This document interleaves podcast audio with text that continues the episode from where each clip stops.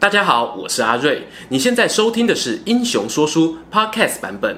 如果你想要观看有搭配图文的影片，欢迎到 YouTube 上搜寻《英雄说书》，诚挚邀请你订阅我们的频道哦。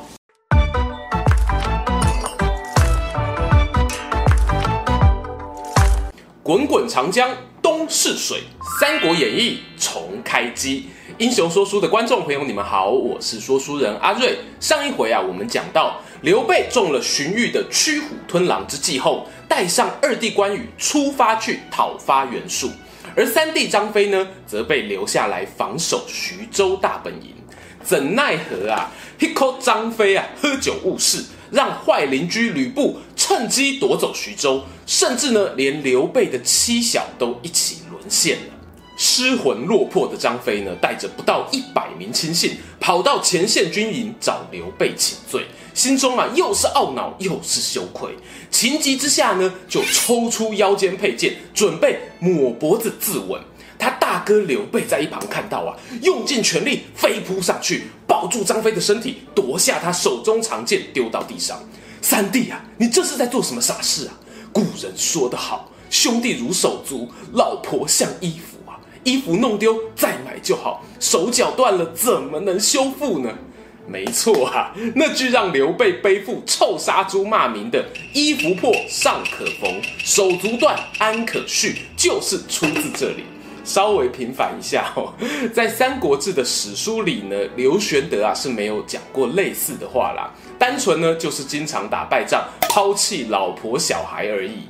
只见那刘备左手抱住张飞，右手抱住关羽，红着眼眶说：“两位弟弟啊。”还记得我们当初说好了，不求同年同月同日生，但愿同年同月同日死。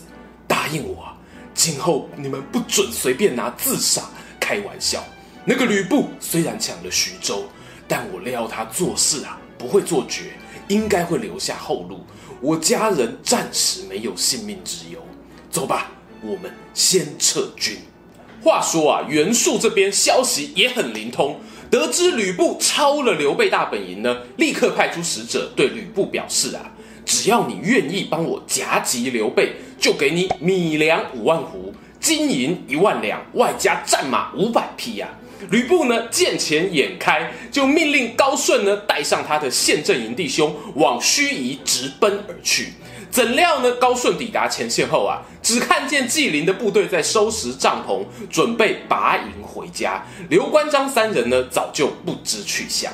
高顺莫可奈何啊，但军队都出动了，该收的钱还是得收哦，就拿出发票跟纪灵请款。纪灵看到呢，那是抵死不从啊！这是我家老板跟你家老板的约定，我没听说啊，让我回去问清楚再告诉你。两人呢就各自带着兵马回家。没多久呢，吕布收到袁术的信，上面写着啊，我当初的承诺啊是打败刘备后付款，不是出兵后付款哦。吕大人请继续加油，抓到刘备后就可以领钱啦。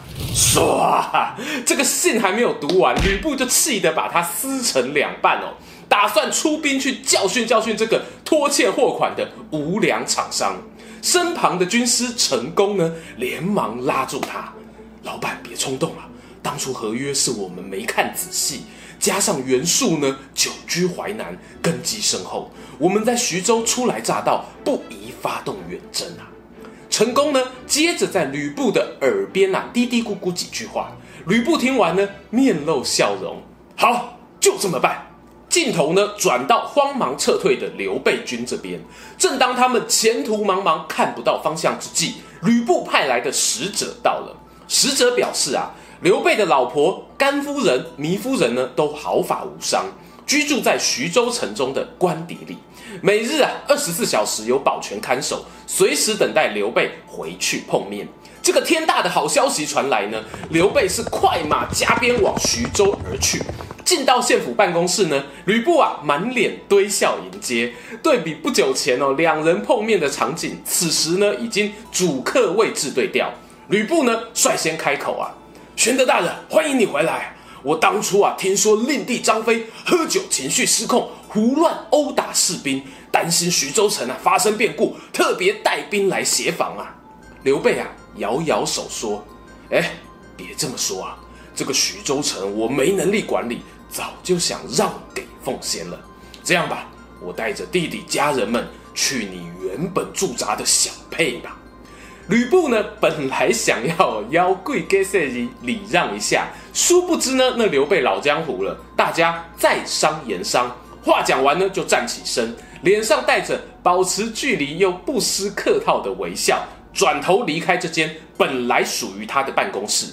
关羽、张飞啊，得知大哥的决定，心里呢尽管愤愤不平，但也只能暂时接受。看着好不容易经营有点起色的徐州城啊，被吕布哦鬼话旁体，三兄弟呢带兵前往西边的小沛城深蹲，等待东山再起的时机来临。话说另一头，淮南袁术这边啊，看到刘备撤军，吕布呢也没有继续跟自己讨钱，自我感觉非常良好，我真是天纵英明呐、啊！就在大本营寿春这里呢，举办庆功宴，犒赏将士。酒宴呢进行到一半，门口啊有传令兵请示入内。报告大人，孙策将军凯旋归来了。哎，大家好奇哦，孙策怎么会这时候出现在这里呢？还记得我们在英雄厮杀江东孙坚送头那一回影片说到，孙坚呐在攻打襄阳之战时中了埋伏，不幸战死。他的长子孙策压抑着复仇怒火，和刘表达成停战协议。从对方手中呢领回父亲的遗体，含泪护送回家乡。孙策先是投奔他的阿姑丹阳太守吴景，安顿好母亲与家人后呢，自己选择加入袁术旗下。过去啊，孙坚和袁术合作过，他们都是大汉臣子，彼此呢也有同事的情谊在。袁术呢很赞赏孙策的勇猛啊，还说过：“我要是有像伯服这样的儿子啊，死而无憾啊。”于是呢，他提拔了孙策担任军官，帮自己攻城略地，建立了不少战功。这天的庆功宴上呢，碰巧孙策刚打败庐江太守陆康，从前线凯旋而归，袁术就命令啊，加开一桌，让孙策的部下一起开怀畅饮。然而呢，这一次宴会啊，毕竟是为了庆祝击退刘备。孙策尽管打胜仗了，也不是主角。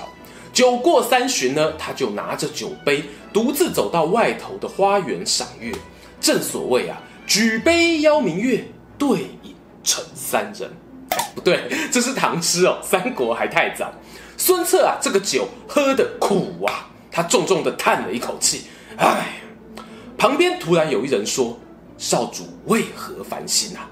回头一看呢。原来是父亲的老部下朱治，孙策知道啊，这是自己人，就低声说啊：“我在这里打工好一段时间了，一心期待再次攻打刘表，替爸爸报仇。但袁术似乎没有这个打算，这样下去，何年何月才有机会实现梦想呢？”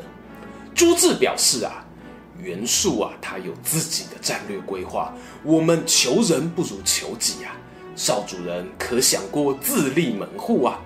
孙策啊正在思考，花园中呢又走进来一个人，却是袁术手下的幕僚之一，姓吕，名范，字子恒。这个吕范哦，不是泛泛之辈哦，他的目光精准，从孙策投靠袁术以来，就一直注意这个年轻人的军事才华。此时啊，逮到机会跟孙策私下聊天，立刻就表明立场。伯父啊，只要你有心，我这边有门客一百人，就当是赞助你的第一桶金吧，出去闯一闯啊！孙策呢，望了一眼朱治啊，只见呢，他也朝自己点点头。月光下，三个人呢，就认真的讨论起创业规划来。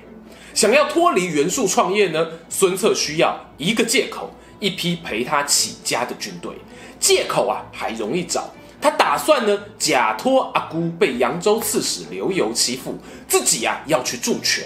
但是军队资源宝贵哦，怎么说服袁术借兵给自己就是个问题。孙策灵机一动，想起父亲从洛阳带回来的传国玉玺啊，也可以说是受诅咒的玉玺。要不是因为他，或许父亲呢就不会与刘表发生冲突。既然如此。不如啊，把这个拍咪啊送给袁术，当做借用军队的抵押品吧。要知道哦，那袁术呢，家里虽然世代都在朝廷当官，但他看到汉室衰微，早就有了想要争雄天下的野心。玉玺这个象征天命的信物啊，对他来说可说是非常的有诱惑力。他看到孙策拿出这个宝贝啊，早就心痒难搔。要借兵是不是啊？那有什么问题呀？袁贝贝不是贪图你这个玉玺啊，暂时帮你保管一下。等你阿姑啊那边事情解决了，你再回来拿吧。人情世故啊，就是这么复杂。袁术呢，拨出三千兵马给孙策，但是双方其实心里也明白哦，这次分别呢，大概就是恩怨两清。下次见面呢，会是怎样的情形，谁都难以预料了。就说孙策领着兵马，会同朱治、吕范。在召集了父亲昔日的老将程普、黄盖、韩当等人，浩浩荡荡朝着那个欺负阿姑的扬州刺史刘繇出兵了。途中啊，经过溧阳这个地方，前面突然出现一小批兵马，带队的是个年轻人，身材高挑，眉目爽朗，流露出挡不住的风度翩翩气质。他看到孙策啊，翻身下马就拜：“哥，我听说你要起兵了。”未来路上，让我们兄弟俩一起打拼吧。孙策定睛一看，喜上眉梢啊！公瑾，你消息好灵通啊！有你在身边，何愁大事不成？面前这一位气质不凡的人呢，正是我们有美周郎之称的周瑜周公瑾。他本是庐江舒县人，家里出过太尉、洛阳令等大官啊。而孙策小时候呢，因为爸爸带兵打仗。曾搬家到舒县念过书，书香世家的小周瑜就与将门虎子的小孙策碰面了。两人啊一拍即合，恰巧形成一个完美的互补。当时就决定义结金兰，说好了将来长大后呢，彼此文武双霸天，好好闯一番事业。乱世里的青年呐、啊，就是被大时代潮流推着成长。周瑜呢，此番前来，不只带上了兵马，也透过家中人脉，引荐两位重要的行政官员给孙策认识，那就是有江东二张之称的张昭与张宏。孙策过去呢，只知道骑马射箭，对于治理地方哦，经验不足。周瑜这步棋呢，可说是超前部署，替他大哥啊做足了准备。就这样，孙策虽然是初出茅庐，旗下也聚集了一批对他有信心的文臣猛将。第二代的孙家军开拔到了对手刘繇的根据地曲阿城前。刘繇呢，在城中收到探子回报，孙策大军逼近，立刻啊召开紧急会议。一名资深部下张英呢，举手表示啊，愿意带兵到城外牛渚口驻扎，阻挡敌军的第一波攻势。话还没说完呢，帐内又有一人举手发言，请让末将担任张英大人的先锋啊！刘游呢，与其他将领同时转头望去，说话的那个人啊，原来是刚加入不久的新同事太史慈。没错，就是当初啊和刘关张一起救援北海孔融，以一手华丽枪法百步穿杨弓术震慑黄金贼的太史！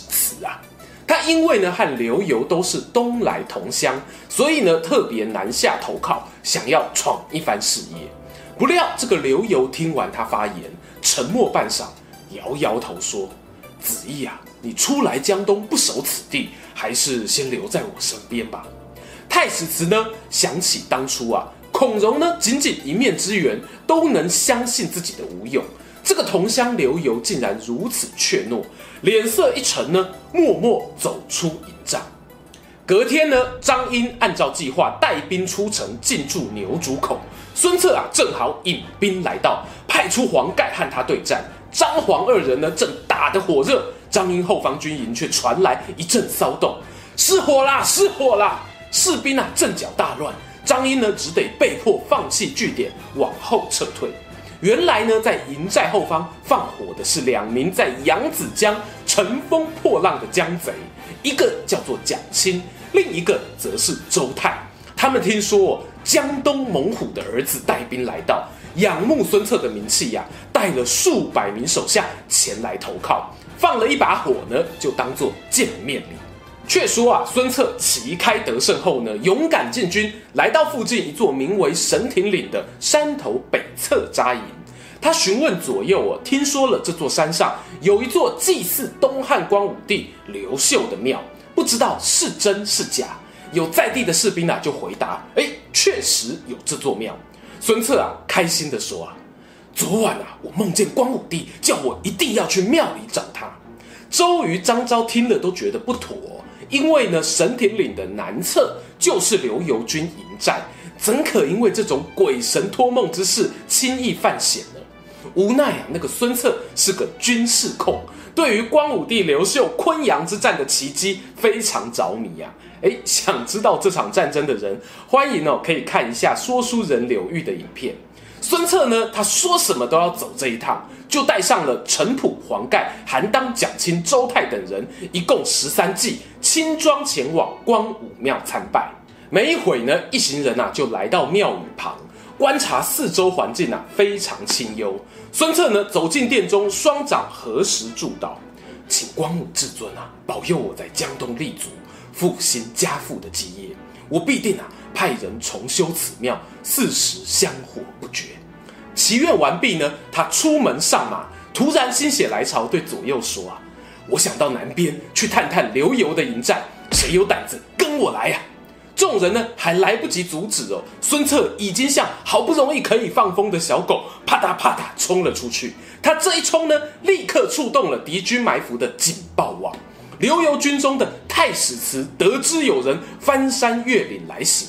而且啊，还只有轻装十几匹马，他心中哦涌起了豪情壮志，等不及请示主官呢，自己就拿起长枪，披挂上马，冲出军营门口，大喊：“哪个带种的，随我走一趟神庭岭！”究竟有没有哪个傻蛋愿意陪太史慈以身犯险？欲知详情如何，且听下回分晓。喜欢今天的故事吗？英雄说书需要你的支持，让好故事被更多人听到。动动手指订阅我们频道，打开小铃铛，选择接收全部消息，这对创作者的帮助非常非常大。如果你还想要给我们更多鼓励，也可以扫描加入会员 QR code，用每个月一杯咖啡的钱赞助我们的内容创作。这里是英雄说书，我们下次再见，拜拜。